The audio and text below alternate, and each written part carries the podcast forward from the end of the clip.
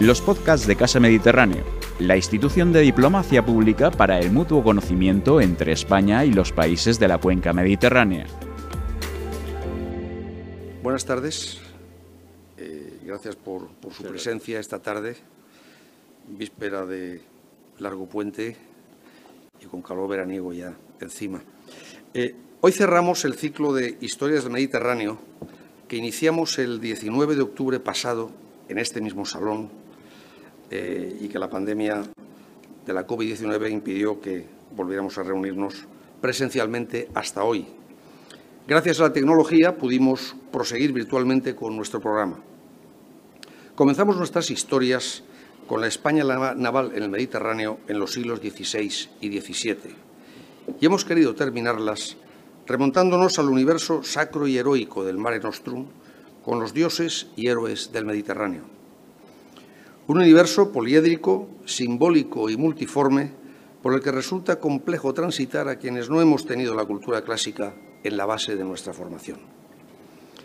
Afortunadamente podemos contar hoy con la presencia de uno de los grandes expertos de nuestro país en el universo grecolatino. Jaime Siles es catedrático de Filología Latina y director del Departamento de Filología Clásica de la Universidad de Valencia y ha sido además de catedrático en las universidades de La Laguna y de St. Gallen, en Suiza, director del Instituto Español de Cultura de Viena y agregado cultural de nuestra embajada en Austria, profesor invitado en diversas universidades de Austria, Suiza, Italia, Estados Unidos y Francia, y autor de una larga lista de libros, traducciones y artículos sobre diversos ámbitos de la antigüedad clásica. Académico correspondiente de, las Reales Academias de Bellas Artes de San Carlos y de San Fernando de Málaga, así como la de la Real Academia de la Historia el profesor Siles es también un destacado poeta que cuenta en su haber con una larga lista de premios de poesía, entre los que voy a destacar solamente el Internacional de Loewe, el Nacional José Hierro y el Internacional Jaime Gil de Viedma. Recientemente disertó sobre la mitología como lenguaje en el marco del ciclo organizado por el Museo del Prado en torno a la extraordinaria exposición sobre pasiones mitológicas, que yo les recomiendo vivamente que la vean si, si pueden acercarse a Madrid. Es maravillosa. No podíamos contar, pues, con mejor conferenciante para concluir este ciclo y yo quería agradecerle al profesor Siles que nos haya hecho un hueco en su agenda, que me consta es particularmente apretada en este mes de junio, para estar hoy aquí con nosotros. Gracias también al director de, de esta casa, de Casa Mediterráneo, por invitarme a coordinar y moderar estas historias del Mediterráneo. Y gracias a ustedes y a todas las personas que han tenido la amabilidad de seguirnos por streaming, en nuestra página web, por Internet a lo largo de estos nueve meses. Ha sido, un auténtico placer. Jaime, profesor Siles, cuando quieras. Bueno, buenas tardes. Muchas gracias, embajador, por tu cálida y cariñosa presentación y muchísimas gracias a, este ámbito que nos acoge, que es la Casa del Mediterráneo, donde yo ya di una conferencia sobre la visión romana del mar en noviembre de 2019 y sobre todo a ustedes que han tenido la amabilidad de venir esta tarde aquí, una tarde soleada y de, a punto de, un puente. ¿no? El tema que voy a tratar es demasiado amplio como para poderlo abarcar en su totalidad y entonces he optado por ceñirlo a sus personajes, que son el mar y dos héroes que transitan por él, dos héroes antagónicos, como son Ulises, Odiseo en el mundo griego y Eneas en el mundo latino, y las dos respectivas divinidades que los apoya para enfrentarse a aquellas que, por así decirlo, los apartan y les hacen la vida imposible. Pero me gustaría que ustedes entendieran eh, que para, para, los griegos el, mar, pontos, lo que significa es vía o dominio que se atraviesa. Es una palabra indoeuropea que, que está documentada en el antiguo iranio como panta, que, que significa precisamente camino, y en otras lenguas, como en indio, pues significa significa sendero. Hay otras denominaciones, pero que son todas metonímicas, o bien por, el color del agua, o bien por la sal, o por si está embravecido, o es un estrecho, o es un punto geográfico, pero eso nos importa menos. Lo que nos importa es la idea de camino y cómo hay que situar en torno a ella la existencia, la invención, diríamos, de estos héroes y de estos dioses. En la antigüedad clásica hay una lucha feroz por distintos pueblos por dominar el estrecho de Mesina. El estrecho de Mesina es el punto por el que se domina lo que se llama la expansión occidental griega. Quien pasa por Mesina domina todo el Mediterráneo occidental. Y eso hizo que en torno a mediados del siglo VI antes de Cristo, en torno al 540, 545, varían las cronologías, los etruscos se aliaran con los fenicios para hacer frente a los griegos que querían pasar. Fue una batalla que quedó en tablas. Todos perdieron la flota, pero tuvo enormes consecuencias, porque a partir de ahí los etruscos fueron perdiendo su poder en, la península itálica y eso propició que una serie de años, casi 40 años después, la, la, unión de indoeuropeos allí, de los protolatinos con los sabinos, permitiera en el 509 un golpe de Estado contra la monarquía etrusca que trajo consigo la República Romana. Pero la, lucha por el mar es un punto importante que tienen ustedes que tener en cuenta, y sobre todo la existencia del estrecho de Mesina, porque los griegos inventan una serie de figuras, las sirenas, los monstruos, Escila y, y, Circe, Calixo, una serie de divinidades y monstruos y fantasmas, ¿para qué?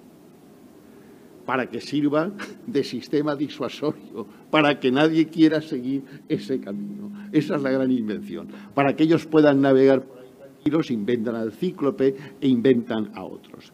No son los griegos los únicos. Los griegos lo que hacen es recoger toda una gran tradición que viene desde, desde Egipto y desde, y desde lo cretense.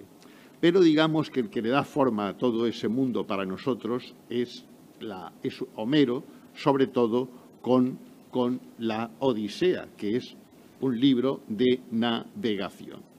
Claro, Homero se convierte en el educador de Grecia y Ulises no es todo lo contrario de un marino de época arcaica. No es un marino de la época micénica, es un marino de ese horizonte que podríamos situar en torno al siglo IX, VIII, VII antes, antes de, de Cristo. Y curiosamente, la Odisea no es un periplo, sino la transcripción poética de las navegaciones llevadas a cabo por los marinos de Calcis, los calcídicos, y de Eretria. De los marinos de Mileto se las llamaba Ayenautai, los que navegan sin cesar. Es decir, que había una intensidad enorme en la navegación. Y empieza la descripción de los paisajes marinos en la época de Píndaro, porque antes el mar siempre es descrito desde tierra. La información que tienen es literaria. Experiencia real del mar tienen, tienen muy, muy, muy, muy, muy poca. Hasta, hasta el punto que, eh, si ustedes ven en griego, casi nunca o nunca se llama al mar azul. Los colores, ya que hay aquí un pintor, son muy interesantes para ver esa percepción de la, de la, realidad por parte de los marinos de la época y lo llaman de color marrón, del color del vino, pero nunca azul, porque en griego azul es la palabra para, para azul es cian y cian es un término persa. Claro, después de las guerras médicas los griegos odian, odian a los persas y además el azul es un color que disuelve y los griegos aspiran a la totalidad de la mirada, a que la mirada pueda, pueda abarcarlo todo. Entonces, en, estos periplos llenos, en estos viajes llenos de angustias, de atrocidades, de, pérdidas, de posibles naufragios, ellos imaginan que hay, hay, un mundo que es el del Hades, por eso hay una catábasis, una bajada a los infiernos, tanto en la, en la Odisea como, como en la Neida, y el Hades es el mundo incoloro del silencio y de lo invisible frente a los signos de la vida que están constituidos para los griegos por la memoria, los sonidos, las imágenes y las formas. Eso es lo que a ellos les parece, les parece importante. Y luego distinguen entre los comedores de pan y los comedores de pescado. Ellos prefieren comer pan a tener que ganarse la vida en el mar porque les da, les da, les da mucho, mucho pánico. ¿no? Claro, el Mediterráneo, sabemos por Michel Gras, es un espacio que divide y que reúne a la vez. Y ese es un poco la historia del Mediterráneo arcaico y sobre todo de los viajes que en torno a él se, se hicieron Hubo un estudioso francés, Victor Vega, que intentó reconstruir todas las navegaciones de Ulises situándolas en la geografía conocida y llegó a poco, vamos, llegó a imaginar todo eso, pero casi nadie se lo cree hoy, ¿no? Pero sí podemos saber que entre la relación de los viajes que conocemos, los hay de dos tipos. Unos directos, que son cuando el propio héroe los relata y los cuenta, y otros indirectos, que es cuando es otra persona la que nos lo dice. Los viajes, por ejemplo, de Odiseo entre la isla de Caliso y la de los Fiacios, o entre esta e Ítaca, parecen directos. También es directo el que hace el hijo de Ulises, Telémaco, desde Ítaca a Pilos y a la Cedemonia con regreso a Ítaca pero indirectos serían el relato que Ulises hace en el palacio de Alcino de sus viajes entre Troya y la isla de Caliso. Pero hay también muchos que son falsos. Y eso entra ya en el imaginario griego que les cuento antes, cómo los navegantes griegos inventaban mitos e historias para disuadir a otros de que siguieran sus propias rutas. Si ustedes han leído la, la Odisea, recordarán que le dan un bebedizo al pobre Ulises para volverlo a poner en la ruta de los vientos que lo lleve a su patria. Pero ahí pierde la conciencia y se queda dormido. ¿Por qué? Porque no quieren que conozca la ruta marítima que hay que seguir. Y entre los falsos están los que hace Ulises, disfrazado de cretense, cuando le cuenta a Humeo el porquero sus aventuras en Creta, en la Troade, en Egipto, en Libia y en el Épiro. Es decir, las mismas historias que él mismo disfrazado le cuenta a su propia mujer Penélope cuando aún no la han reconocido, o las que cuenta Eumeo eh, sobre las suyas. El tema aquí, claro, es, Troya, en el caso de la, de, la, de la Ilíada, y cómo va vadeando Ulises la costa de la Grecia oriental, pasando el cabo Malea en el extremo sur del Peloponeso, cómo se ve alejado por la tempestad a la altura de la isla de Cítera, después de sufrir diez días de huracán, cómo pasa a otro mundo. En ese momento eso es muy interesante, es la maravilla de la literatura esa, ¿no? que hasta ahí es un mundo físico más o menos reconocible fidedigno, pero a partir de ahí se abre un espacio absolutamente irreal, novedoso, donde perdemos pie pero al mismo tiempo ganamos en imaginación, porque es el espacio de la fábula y de la inhumanidad. Hemos pasado de los seres humanos a otro mundo difícilmente definible, donde aparecen las sirenas, donde aparece Circe, donde aparece Calixo. Y esto es interesante porque Circe, recuerden ustedes que es una maga ¿no? que convierte en cerdos a los compañeros de, de Ulises. Y Circe ha dado en alemán la palabra Bezirken, que es embrujar. Sea, que ha tenido un recorrido larguísimo después en las lenguas. Pero es muy interesante la relación de Ulises con Calixo, que es una ninfa buena, porque se enamora de él y ha sido un tema que abunda mucho en la pintura, en Becklin y otros pintores del XIX, que lo pintan a él, a Ulises mirando al mar, Caliso detrás ofreciéndole la inmortalidad. No, no, quédate, te voy a hacer Dios, no te vas a morir, te quedarás con nosotros. Y él dice, no, no, yo quiero ser un ser humano, yo quiero, yo quiero volver a mi patria, yo quiero volver a Ítaca. Y eso es lo que marcaban sobre todo los griegos de la época, que eran viajes de ida y vuelta a diferencia del viaje del pobre Eneas, que no puede volver a Troya porque la tienen los aqueos y ha perdido su patria originaria. Va a la búsqueda de otra, de otra nueva.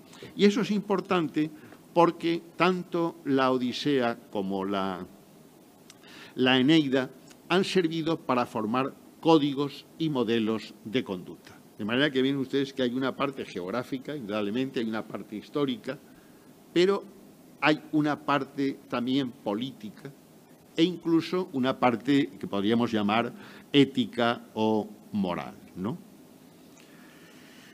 Una cosa que se marca mucho en, la Odisea, sobre todo, es el valor de la memoria, que un ser humano tiene identidad porque tiene memoria, que si es incapaz de recordar, pues no existe, no tiene, no tiene consistencia.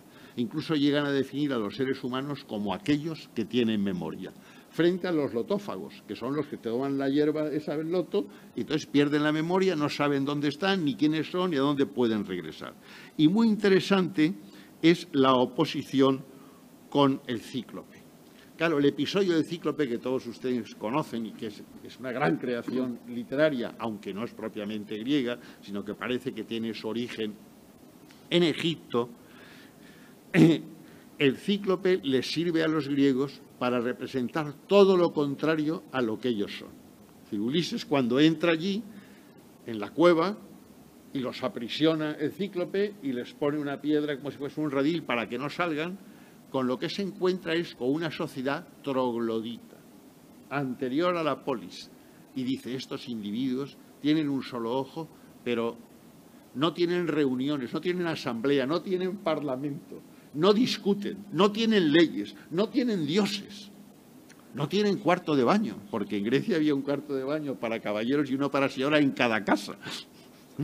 Y dice, bueno, pero ¿qué gente es esta? Estos están fuera, fuera de la civilización. Y encima eructa, y encima se, tira gases después de la comida del cíclope. bueno, esto es horroroso, dice, dice esto, esto es lo contrario a lo que nosotros, a lo que nosotros somos.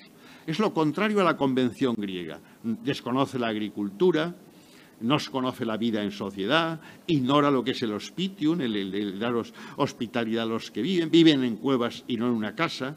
Y luego están los lestrígones, que son otros, son solo pescadores, eso no saben cultivar el suelo y también le parecen, le parecen unos, unos locos.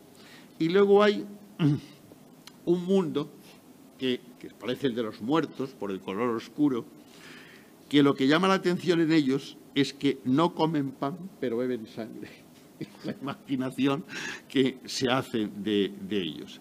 Y ese mundo de los muertos tiene que visitarlo el pobre Odiseo porque es la única manera de que le digan la ruta para volver a su patria, a Ítaca. Tiene que ir a, ver a Tiresias y a consultarle ¿no? y conseguir y a todos los antiguos combatientes que hay por allí de la guerra de Troya y que, y que le indiquen la vuelta. Pero esa bajada al Hades también significa el punto más alejado de la vida. Eso está muy bien tratado en, el texto. ¿no? Y entre los dioses, los monstruos, los muertos y el país de los hombres, que comen pan, que comen pan, se encuentran los feacios. Los feacios, que son los que le ayudan, que cultivan la vid, el olivo y el trigo. Claro, la vid, el olivo y el trigo es lo que hoy son el petróleo, el uranio y el plutonio en, el imaginario de la antigüedad clásica. Y estos feacios son visitados por los dioses. Ellos invitan a su mesa a los dioses y en el pasado fueron vecinos de los cíclopes. Vecinos, pero se civilizaron, mientras que los cíclopes no. Todo eso les sirve para crear una especie de evolución humana. Y son marinos profesionales, pero, esto es muy importante, desprecian a los comerciantes. ¿Por qué? Porque claro, los comerciantes normalmente son los fenicios. Y los griegos se oponen a los, a los fenicios, como luego Roma se va a oponer a los cartagineses. ¿Mm?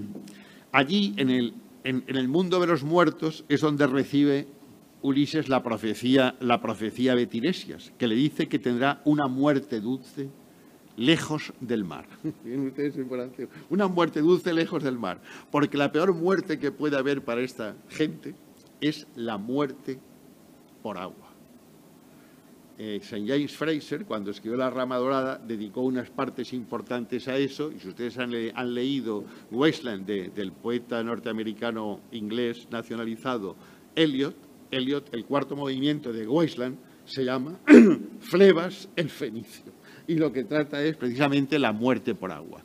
Y la muerte por agua era horrible en la antigüedad porque no había una tumba para el difunto, la familia no podía velarlo, no podía ofrendarlo y los peces lo devoraban. Por eso la profecía que le hace Tiresias a Odiseo es que después del último viaje, cuando se cruce con un hombre que crea que él, Ulises, lleva sobre su hombro un bieldo para aventar el trigo, en ese momento es cuando llegaba a su punto. Pero Ulises no lleva un bieldo, lleva un remo. Pero el que lo ve ya es un agricultor, y no reconoce el remo de, que es símbolo de la navegación, sino el bieldo que es símbolo de la, de la agricultura. ¿no? Y por eso sabe que va a morir, que va a morir en tierra y no en el mar. Esta contraposición de tierra y mar entra dentro de todo el binarismo de la antigüedad, ¿no? que es civilizado, no civilizado, es crudo, cocido, es dulce, amargo, esto todo está distribuido así, ¿no? En un sistema binario, como, como en Platón. Y aquí empiezan ya a actuar, actuar los, los, dioses y empiezan a actuar también los hombres. Porque claro, mucho antes de Montesquieu, la, separación de poderes, de, ejecutivo, legislativo y deliberativo, está en la Ilíada en la Ilíada al pobre Aquiles, que es el héroe más importante y mejor que hay, lo expulsa en una serie de cantos de la Ilíada porque no reconoce la autoridad del legislativo y del deliberativo. Él dice, yo soy el ejecutivo, soy el mejor. Y dice, sí, pero si usted no está sometido a esos dos poderes, no nos sirve de nada. Muy interesante toda esa, esa meditación que hay en la, en la Ilíada sobre la división de poderes y el poder del ágora, de la asamblea. ¿Cómo se comunican en este mundo los, los, hombres con los dioses y los dioses con los hombres? Pues a través, sobre todo, de los sueños. Y de dos maneras, que tienen dos movimientos distintos. Cuando los hombres quieren obtener algo de los dioses, hacen sacra, sacrificios, que van del suelo, de la tierra, al cielo. Y cuando los dioses quieren decirle algo a los hombres, pues ponen los pájaros a volar. Y entonces son los auspicia, que van de arriba a abajo. Son dos movimientos contrarios. Y por eso es tan importante aquí el, el papel de los adivinos, ¿no? Calcante entre los aqueos, Heleno entre los troyanos, Aliterses en Ítaca, porque todo eso sirve para oponer los dos mundos, el civilizado y el mundo, y el mundo salvaje, ¿no? que eso es algo determinante, algo determinante allí. ¿no? En la Odisea, y esto es algo que normalmente no se ve, el mundo es un mundo fundamentalmente femenino. Mientras la Ilíada es un mundo, pese a Helena, fundamentalmente masculino, es de, guerreros, lo que, domina, lo que domina en la Odisea es la feminidad. Por eso Bentley, un gran estudioso, pensó que había sido escrito, compuesto, para un público femenino que sus destinatarias eran mujeres, no hombres. Y este mundo femenino de la Odisea es dual. Por un lado es acogedor y por el otro lado es peligrosísimo. Y eso lo es a la vez, ¿no? Por eso está por un lado Clitemnestra y por el otro lado Penélope, que son contrarias. O en el servicio, en la servidumbre, hay criadas fieles y criadas infieles que son, claro, que son asesinadas, ¿no? El, mundo de viajes de, la Odisea, en los, en los cantos 9 a 12, se dedica sobre todo a ver las navegaciones de tipo fabuloso. Pero el viaje que le interesa es el viaje de retorno a la patria, que es lo que hace, lo que hace Ulises, y eso es algo que aparece en dos épicas indoeuropeas también, en la India, en el Mahabharata, y en la épica nórdico anglosajona con el Beowulf. En cambio, el otro tipo de viaje, que es, no es el de regreso, sino el de conquista y asentamiento en un nuevo territorio, que es lo que hace Eneas, coincide con la épica de los nivelungos. Los nivelungos también realizan una obra de conquista. E incluso esta bajada a los infiernos que he relatado antes y que he dicho que aparece tanto en la Odisea como en la Neida, aparece en el poema de Gilgamesh también. Pero la Odisea es una síntesis de todo ello, porque por un lado es un regreso a Ítaca, pero también es una, una, reconquista del reino, porque cuando llega Ulises, después de tantos años fuera, se encuentra con que allí hay unos pretendientes comiéndose su patrimonio y cortejando a, a su mujer. Y hace ese viaje a las regiones infernales de Occidente bajando, bajando a Hades. Ahí hay ecos de navegaciones hacia el Mar Negro. El Mar Negro, el Ponto Eusino, tusino significa hospitalario, pero muy al final, al principio lo consideran ellos inhospitalario, inhóspito, lo llega, lo llega a llamar Píndaro en, en un poema. Pero claro, el Mar Negro lo conoce Ulises y lo conocen los argonautas. Y luego está el Mediterráneo occidental, que es lo importante. Y el Mediterráneo occidental ya ha sido, digamos, conocido y recorrido por héroes anteriores que han sido después divinizados como Hércules o Heracles. Y lo que se cuentan son estas experiencias de un marino de la época de Homero, que es la propia que podemos situar en torno al siglo VIII antes de Cristo. Y hay algún canto, como el noveno, donde la realidad es contemplada con ojos de agricultor y navegante a la vez. Esto, esto es interesante. E incluso el propio Ulises siente la tentación de conquistar ese territorio y de establecerse allí. Pero su misión no es establecerse, su misión es, es regresar. Y lo que elabora muy bien la, la Odisea es ese catálogo de peligros. Si hay un catálogo de naves y de guerreros y de armas en la Ilíada, lo que hay en la Odisea es un catálogo de riesgos. Monstruos, piratas, los fenicios, las tempestades, ¿no? Tempestades que los desvían continuamente de, su ruta. Piensen ustedes que a Menelao, según se cuenta ahí, pues lo llevan a Egipto los vientos y en el año 650 a.C., pues Colayos de, Samos llega a Tartesos, si hemos de seguir la tradición. Odiseo también es una y otra vez desviado de su ruta por las tempestades y eso lo convierte en explorador. Es decir, lo hace pasar de marino a explorador a conocer a los habitantes del lugar, a iniciar, si puede, un comercio provechoso. Y cuando es necesario, como en situaciones de extremo peligro, se ve obligado a recurrir a sus ardides, ingenios y engaños, que es lo que caracterizan mejor a este personaje frente, frente al pius Eneas, al piadoso Eneas.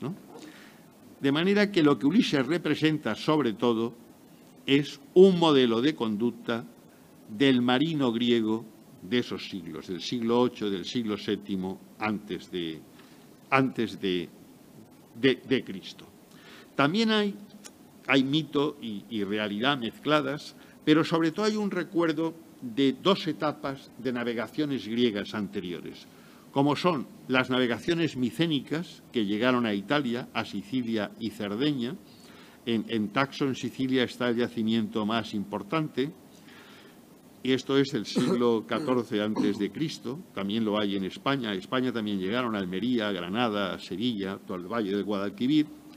Y luego los viajes que a partir del siglo VIII antes de Cristo hicieron sobre todo los calcídicos y llegaron a la bota de Italia, a Etruria, entrando en contacto con las culturas itálicas. El mar que ya he dicho que en la antigüedad es un mar literario, se convierte eh, sobre todo en un motivo, en un tema que pasa por todos los géneros literarios, tanto de, de Grecia como de Roma, que crea una serie de paisajes marinos que van a ser después muy representados no solo en la literatura, sino también en la pintura. la Casa Belivia en el Palatino, pues aparece Polifemo y, Galatea, están allí bien, bien representados. Un episodio, un episodio como, como este, ¿no? Me interesaría ahora, porque no tengo tiempo para mucho más, hablando de las diosas que protegen a sus héroes, hablar un poco de estas dos diosas, Atenea y Venus, o Afrodita, si ustedes quieren, que protegen cada una a su héroe respectivo y sin la ayuda de esa diosa poco podían ser ellos. Atenea es hija de Zeus y los griegos se la representan como nacida con un casco, con lanza, con escudo y que se mantiene como virgen y como guerrera. Y como guerrera se contrapone a Ares, que es el dios cruel del combate. Pero Atenea interviene en operaciones bélicas, pero siempre con prudencia y estrategia. Lo que a diferencia de Ares, porque Ares siempre ama la guerra por la guerra y no siempre vence. En cambio, Atenea siempre, gracias a esa prudencia y estrategia, consigue vencer. Apoya a los aqueos, a los griegos, frente a los troyanos, porque no soporta que en el llamado juicio de París, pues París no la eligiera a ella, ¿no? sino que eligiera a Afrodita. Y protege a héroes tan distintos como Odiseo y Aquiles, a Tideo y a sus hijos, y a Diomedes y Telémaco. En la versión ateniense del mito, Atenea compite con Posidón, el rey del mar, en Roma será Neptuno, por la posesión del Ática, que es donde después va a estar Grecia. Y los doce dioses deciden que le darían el territorio del Ática a la divinidad que diera el regalo más valioso. Y Posidón, con su tridente, hizo que brotara una fuente en la Acrópolis. Otra versión dice que fue un caballo. Pero Atenea hizo que creciera un olivo. Claro que es tan importante, por eso ustedes ven siempre Atenea, un olivo y la lechuza, la lechuza como símbolo de la inteligencia encima del olivo. Y así consigue, consigue el premio y así explica la tradición el olivo sagrado Belerecteion que todavía podía verse en la época de Pausanias. Otro mito pone a Atenea en relación con Hefesto, dios del fuego, que la acosaba. Y del semen de este vertido sobre la tierra surgió Erictonio en forma de serpiente. Atenea lo entregó a los hijos de Kécrope en el interior de un cesto tapado, y éstas al abrirlas fueron presas del pánico y se arrojaron al vacío desde lo alto de la ciudadela de Atenas. Lo que dio pie a otro mito que explica el origen de las arnéforas, las fiestas panatenaicas o panateneas, que se celebraban a finales de julio y que incluían juegos, carreras de caballos, certámenes musicales y más tarde también recitales poéticos. Los premios de las pruebas atléticas consistían en hermosos vasos, el más antiguo conservado es del 570 a.C., llenos de aceite de oliva. Ven ustedes que el olivo nos va persiguiendo en todo este desarrollo del Mediterráneo. Y la fiesta terminaba con una enorme procesión a lo largo de la vía partenaica hasta el Partenón, donde se ofrecía un peplo nuevo a la estatua de la diosa Atenea, como ahora la Virgen de cada sitio, ¿no? un peplo tejido por las muchachas atenienses de las mejores familias y que llevaba bordadas representaciones de la lucha de la diosa contra los gigantes y a veces también representaciones de personajes vivos. Este peplo era llevado encima de una nave con ruedas a la que seguían doncellas que portaban en cestas los utensilios necesarios para el sacrificio y luego grupos de mozos con cántaros y ramas de olivo, carruajes y una cabalgata a lomos de caballo, como la representada en el friso del Partenón. Atenea era la diosa de la sabiduría civilizadora. Esto era la parte más importante para Grecia. Que había enseñado a los hombres la cría y la doma del caballo. De ahí que compita con Poseidón y que sea llamada Atenea Hipia. También la fabricación del barco, del carro y de las embarcaciones. Recuerden ustedes que lo que se le ocurre lo que se le ocurre a Ulises en Troya cuando ve a Epeo haciéndole un juguete a su hijo, que es un caballito, es la idea del caballo. Y el caballo de Troya también viene, claro, de la cabeza de la cabeza Atenea, sobre todo porque ese caballo no es un caballo, es una nave. Hoy sabemos, por una nota de Posidonio, que los griegos llamaban hipos, caballo, a la parte delantera de la nave, al mascalón de proa. Y entonces a ese, mascarón que parece un caballo, a una nave, la levantaban, le ponían ruedas y la empujaban, y eso fue posiblemente el caballo de Troya. El origen del nombre de Atenea se ha relacionado con una expresión que aparece en una tablilla de Gnosos, escrita en lineal B, y que dice Atana Potignija, que sería señora o dueña de Atana, que es el nombre, claro, de Atenas después. El mito que hace a Atenea nacer de la cabeza de Zeus, su padre, contiene un motivo oriental. Zeus lleva dentro de sí a Metis, que es la inteligencia sagaz, a la que previamente ha engullido, y hace salir de su propia cabeza a Atenea, que como su padre posee la facultad de planificar con acierto, como dice muy bien Hesíodo.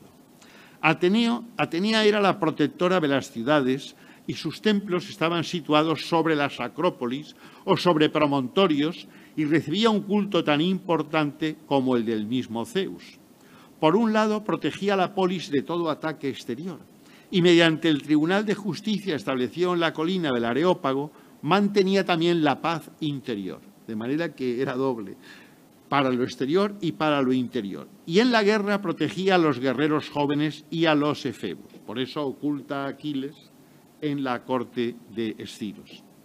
En Atenas, además, era la patrona de los trabajos manuales, lo que la vinculaba a los artesanos y a Hefesto. En, Troya era venerada en el Paladio, pero como lo robó Diomedes, pues Troya estaba perdida ya porque no contaba con el apoyo de Atenea. En Atenas se le consagró el Partenón, en cuyo frontón oriental está representado su disputa con Posidón y en su interior estaba la estatua criselefantina, oro y marfil, de 12 metros de altura, hecha por Fidias. Y delante del Partenón se levantaba la estatua de bronce de Atena Prómacos, Atena luchadora, también hecha por Fidias, y que los marinos podían divisar al acercarse desde la costa. En Roma se identificó con Minerva, pero en sus representaciones plásticas, que son muchas, llama la atención el tipo arcaico que muestra a la diosa de pie, pero no con las piernas cerradas, sino alargando el paso y en marcha, con una rodilla rozando casi el suelo, porque es un signo de guerrera, de lucha. Y luego está la llamada Atenea pensativa, que es de en torno a 480, 450 a.C., y que permite ver cómo se le atribuía la sabiduría y la virtud, contraponiéndola así a Venus. Por eso Atenea y Venus y estos dos héroes se contraponen entre sí. También se le atribuían las artes, las ciencias, el talento civilizador y apoyaba a los gobiernos sabios y la diplomacia política. Y sabe dar siempre una inteligente dirección a las guerras. Por eso, tanto en el friso de Rosso Florentino, ustedes habrán visto, en Fontainebleau, la alegoría de la gloria de Francisco I aparece allí, porque se supone que debe inspirar al rey francés, ¿no? contemporáneo de Carlos V, la sabiduría y diplomacia necesaria para poder gobernar a su país. También los cuadros pintados por Rubens entre 1622 y 1635 para distintas casas reales europeas la representan allí por esta misma función. El caso de Afrodita es realmente muy otro. Según Homero, Afrodita, que es la protectora, como Venus, protectora después de, de, Eneas, es la hija de Zeus y de Dione, pero según Hesíodo, surge del falo de Urano arrojado al mar cuando fue castrado por su hijo Crono. En la Odisea está casada con el dios herrero y cojo Hefesto, a quien engaña con Ares, y también se las hace esposa de Ares, con quien engendra a Armonía se le suponen relaciones con humanos, con Anquises, el padre de Eneas, de donde nace Eneas, y también con Adonis, pero Adonis está destinado a morir muy joven. Ayudó a París a conseguir a Helena y en la guerra de Troya tomó partido por esta ciudad, por Troya. Etimológicamente, el nombre de Afrodita deriva de afros, espuma. Claro, siempre los griegos, todo, todo lo que tiene en, Grecia y en el mundo indoeuropeo en general, que ver con el amor o con la sexualidad es húmedo. Entonces, afros es espuma. Claro, al caer los órganos sexuales de Urano al mar, de ahí el epíteto de nacida de la espuma, que ustedes conocen en las representaciones plásticas. Las aguas la llevan a la isla de Citera, al sur del Peloponeso, y a Chipre, donde pisa tierra firme, por ahí porque eso se llamaba Chipriota y de, y Quiterea. Pero también se le daba el epíteto de Urania, porque era hija del dios del cielo. Su origen, más que indoeuropeo, que sí que lo era Atenea, es oriental. Su animal sagrado es la paloma, que remite al tipo semítico de diosa suprema y guerrera del poder y del amor, Astarte o Istar Astarte.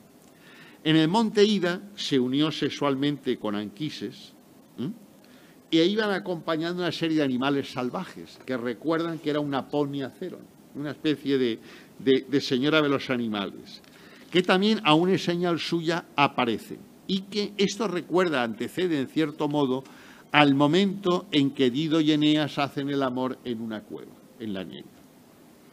Afrodita es pues una diosa que tiene relación por un lado con el mar y por el otro con la navegación. Es protectora de los navegantes y recibe el epíteto en Grecia de Euploia, la que dispensa un buen viaje. Esto es interesante para la historia de la pintura, porque si ustedes han visto el cuadro de Fermer, la chica leyendo la carta, verán que detrás de ella, en la pared, hay colgado un cuadro que representa un velero, lo que nos indica que la carta que está leyendo la chica es una carta de amor.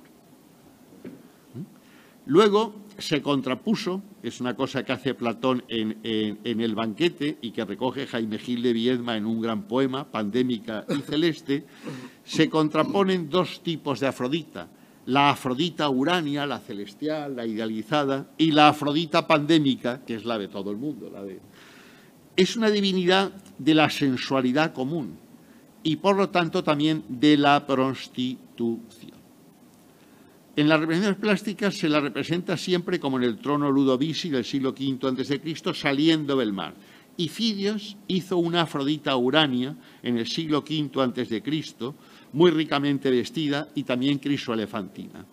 Pero luego se prefirió representarla siempre o semivestida o desnuda del todo como símbolo de la belleza femenina.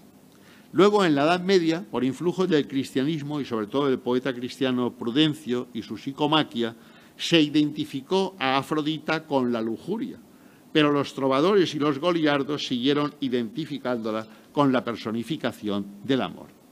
El Renacimiento, lo que viene bien para que entendamos esa exposición a la que ha aludido antes el embajador Damaso Velarios, la contrapuso a Atenea.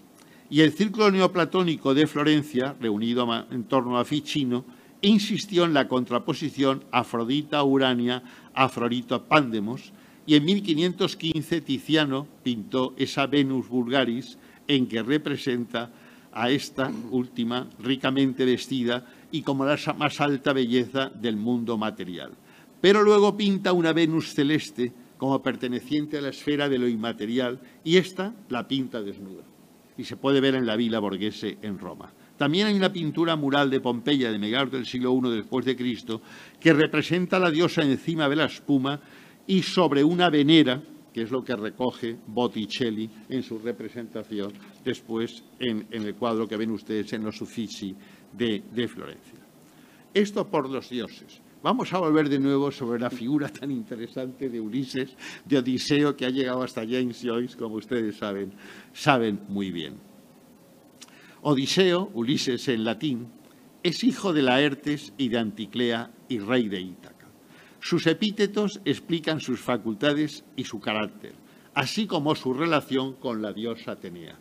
Le llaman polímetis, fecundo en invenciones, polímejanos, fecundo en ardides y astucias, y en la Ilíada es capaz de encontrar solución en medio de cualquier situación desesperada.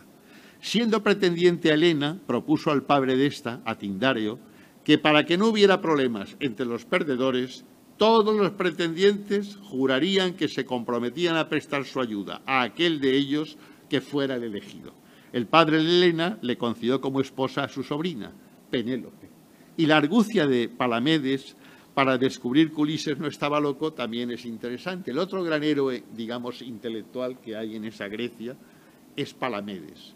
Palamedes es un hombre justo, es un hombre, eh, es un intelectual que sabe números, que sabe escribir, mientras que los demás no y como Ulises para no ir a la guerra de Troya, porque dicen que si va a la guerra de Troya, le dicen las profecías, los vaticinios, que tardará muchísimos años en poder volver a su patria, finge estar loco. Dice, no, no, es que se ha vuelto loco. Ulises no puede se ha vuelto loco. Entonces va Palamedes allí, a la isla de Ítaca, y lo ve que está con un arado, venga por en medio del monte, arando el monte, y entonces coge a Telémaco, que es un niño pequeñito, lo pone delante del arado y dice, a ver si este está tan loco que mata a su hijo. Pero claro, no, no lo mata. Ulises tiene que ir a la guerra, tiene que ir a la guerra de, de Troya.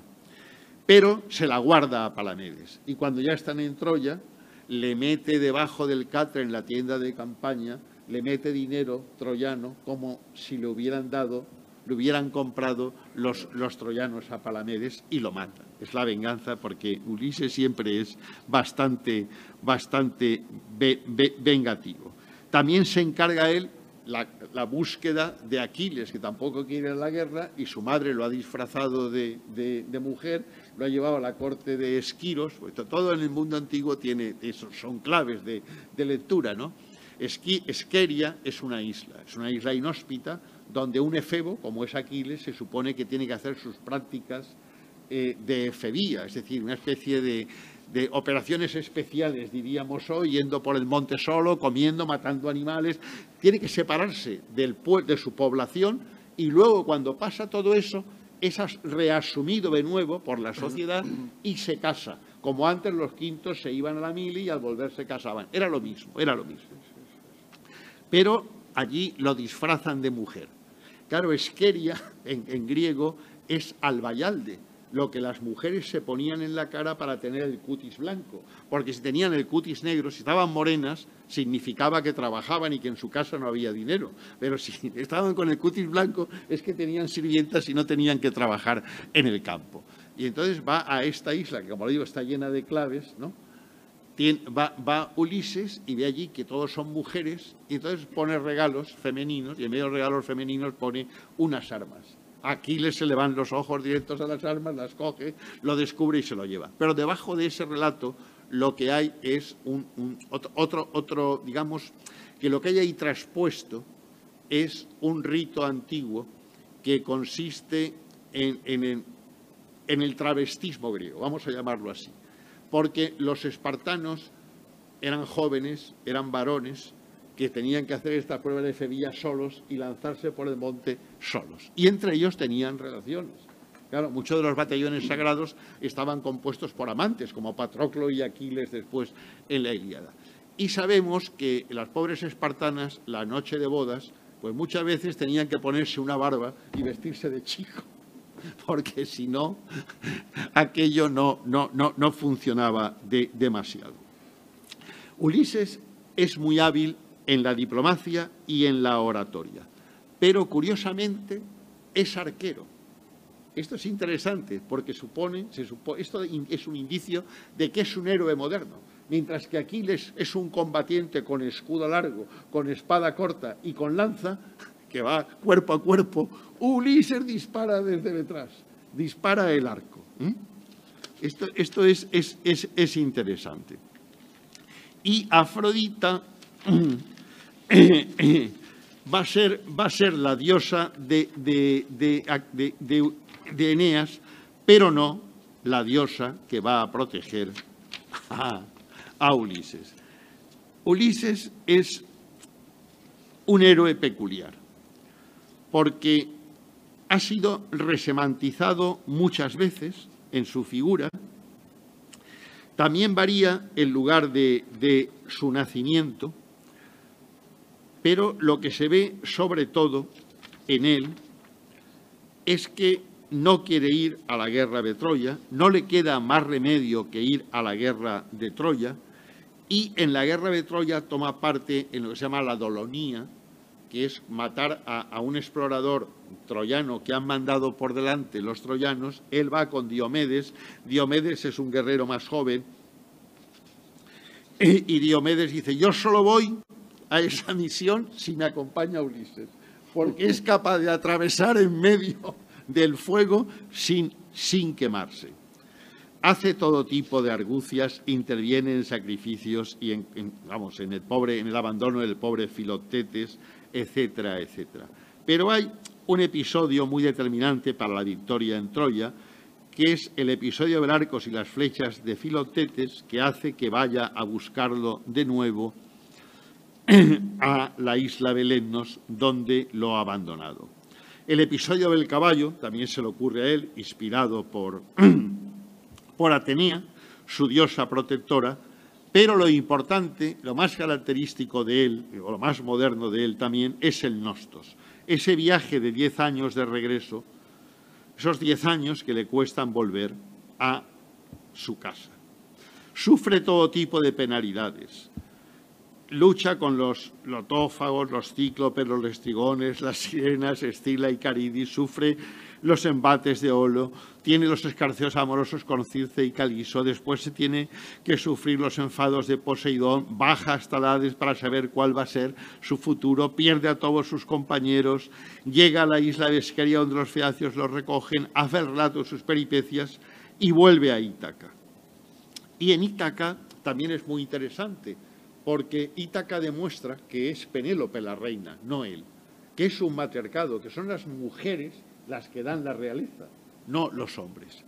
Y claro, vuelve a Ítaca y encuentra allí un paisaje desolador, que ha muerto su madre, que su padre se ha autodesterrado, que hay 108 pretendientes allí dispuestos a acostarse con su mujer y a matar a su hijo Telémaco, pero le ayuda a Atenea, lo disfraza de mendigo y puede matar a los pretendientes y recuperar así su triple estatus, que es el de esposo, el de padre y el de, y el de rey. Es muy importante ver cómo todos los elementos de ayuda que tiene, que tiene Ulises proceden de Atenea. Ulises ha hecho sus remos con madera de olivo. Ha hecho la cama de su matrimonio, donde está con Penélope de Olivo. El remo que lo salva de todos los naufragios es también, es también de olivo. Y eso es lo que lo une con la, con la divinidad. Pero claro, la fama de él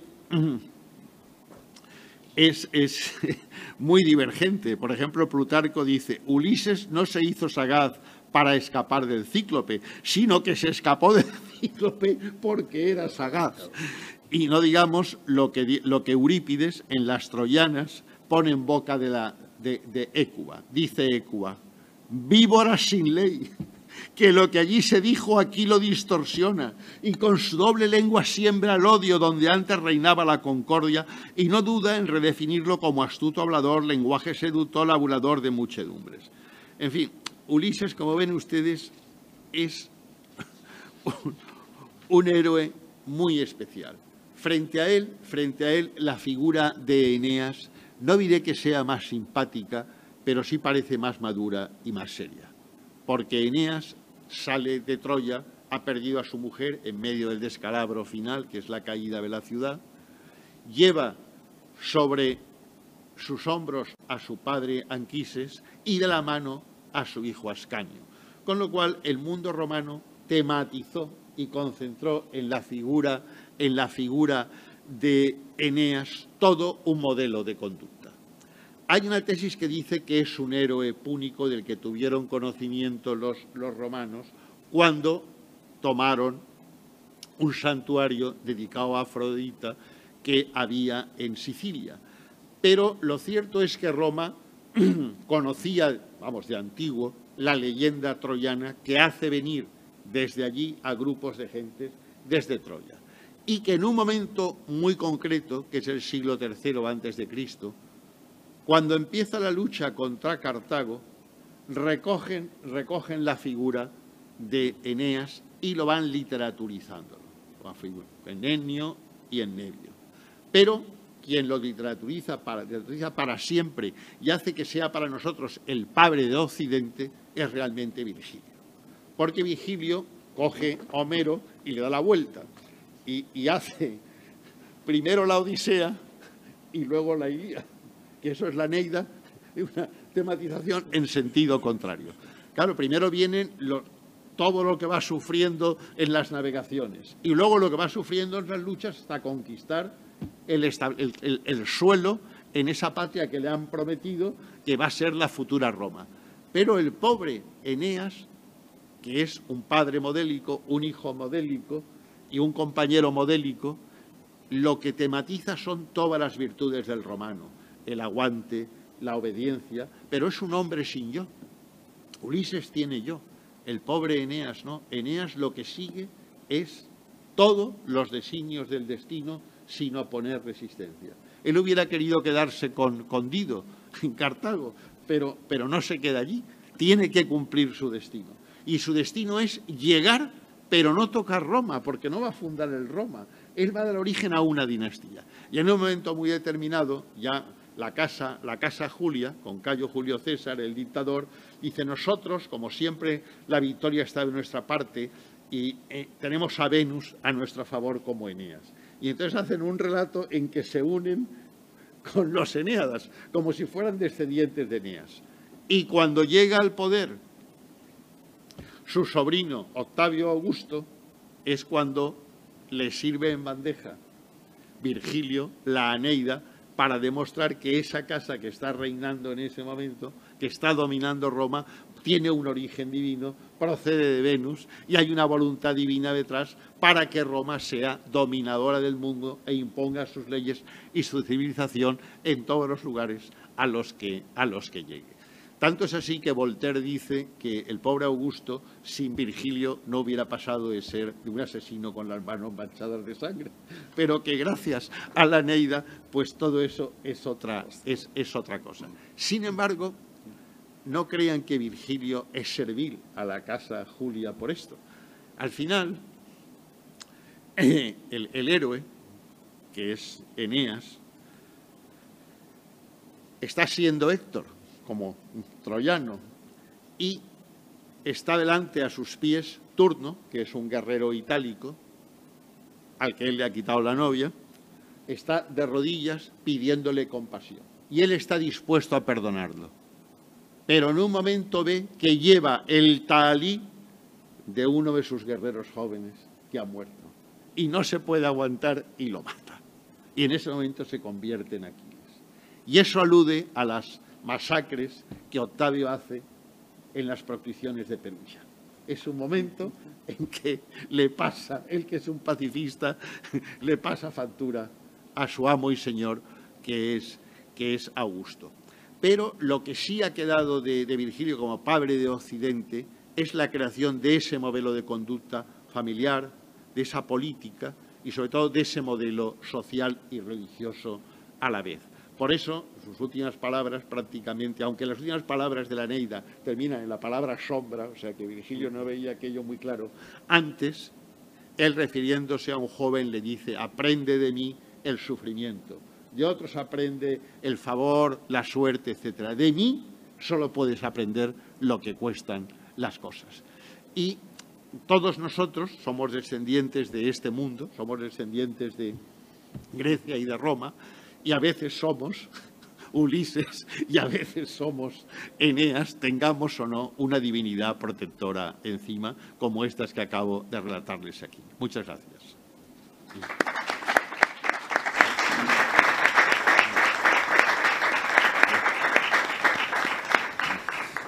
Muchas gracias, Jaime, por una, por una conferencia fascinante y que pone de, relieve lo importante que es conocer el mundo clásico para nuestra propia cultura y formación. Te lo comentaba el profesor. Es una pena que en, el bachillerato, bueno, los EGBs, han cambiado los nombres, nosotros somos de, bachillerato y de escuela primaria, no nos, no nos hayan enseñado más, no ya de latín o de griego, sino de la cultura clásica que está un poco en el origen de nuestra cultura actual, indudablemente. Eh, tenemos tiempo para hacer alguna pregunta, eh, algún comentario, si ustedes tienen algo que les sugiera. Eh, en fin, que quieran preguntar, adelante.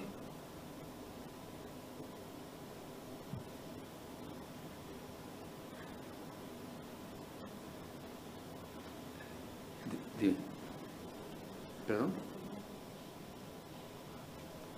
perdón. Tenía que como estamos también en línea, eh, Jaime, me pregunta, eh, mi pregunta para el señor Siles es la siguiente. ¿Qué nos puede comentar sobre la figura de Homero? ¿Fue en su opinión una persona real o hay varios Homeros? Bueno, yo creo que eso es una cosa que me parece que Vidal Naqué y, y antes en parte Finlay ya lo dejó claro. Nosotros no, no tenemos a un Homero, tenemos unos textos que llamamos homéricos, sean escritos por él o no. Eh, yo quería hacer un comentario, simplemente es, es, me impresionó lo que comentabas de las divinidades eh, inventadas por los griegos, que son un sistema disuasorio, claro. ¿Y qué eran los santos inventados por los cristianos? Sí, eso lo conozco. Toda, no quiero decirte que, vamos, me, ha sugerido la estructura en la iglesia. Sí, eh, pero es que el imaginario humano. Santos, vírgenes, tal viene de arriba, viene, viene atrás, Pero es que el imaginario humano es muy limitado, ¿no? De todas maneras, perdón, ah, volviendo a la, pregunta anterior, es que me acabo de acordar que si hay una cosa interesante en Homero, que es el nombre, ¿no? Homero, Homeru, el que no ve, el ciego. Eh, no, ha sido puesto en relación que yo sepa, pero yo alguna vez he creído que sí la tiene. Nosotros sabemos que los celtas eh, no tenían, aunque tenían escritura, porque los, los griegos focenses que llegan a Marsella les enseñan a escribir en alfabeto griego, pese a tener escritura, no conservaban por escrito sus relatos, ni sus leyes, ni sus oraciones, sino que lo que hacían era un agujero en el suelo cubierto con, con, cañas y ramas, y ahí metían a los niños más listos de la tribu y les hacían aprenderse de memoria todos esos textos y eso se veía favorecido por la oscuridad. Y al final esos tampoco veían. Y yo creo que en el caso de Homero lo que dice, lo que significa el término, es, es eso. Alguien que no ve, ¿por qué no ve? Porque ha tenido que meterse en la cabeza toda esa serie de relatos. No, les demos ideas a los, a los eh, pedagogos. Eh, no, no, no, no, demos ideas a los islamistas que, eh, y, en, las, en las escuelas estas coránicas, ¿no? Bueno, lo hacen en cierto modo, sí, ¿no? Sí, no lo meten bajo tierra, pero todo llegará en Afganistán. ¿No hay ninguna otra pregunta? Bueno, vamos a, terminamos aquí. Jaime, muchísimas gracias por esta fascinante conferencia. Realmente nos ha dejado a todos encantados y preocupados por lo que tenemos que aprender y por lo que fue ese mundo complejo, poliédrico, como decía, y sin duda alguna fundamental para nosotros y para nuestra civilización. Muchas gracias a todos y hasta siempre. Ha escuchado un podcast de Casa Mediterráneo. Para acceder a nuestras actividades y contenidos le invitamos a visitar nuestra página web y a seguirnos en nuestras redes sociales, YouTube, Instagram, Facebook y Twitter.